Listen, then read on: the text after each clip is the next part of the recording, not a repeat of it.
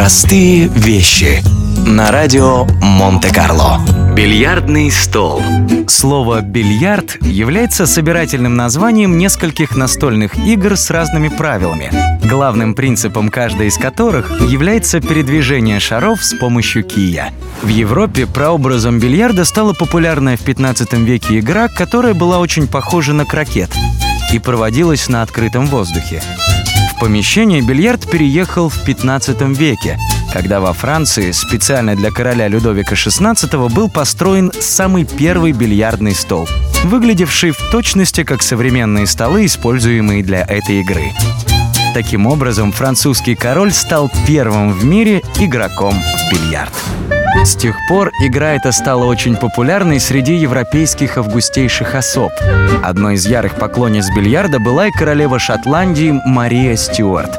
По легенде, накануне казни Ее Величеству было разрешено в последний раз насладиться любимой игрой. Простые вещи. На радио Монте-Карло.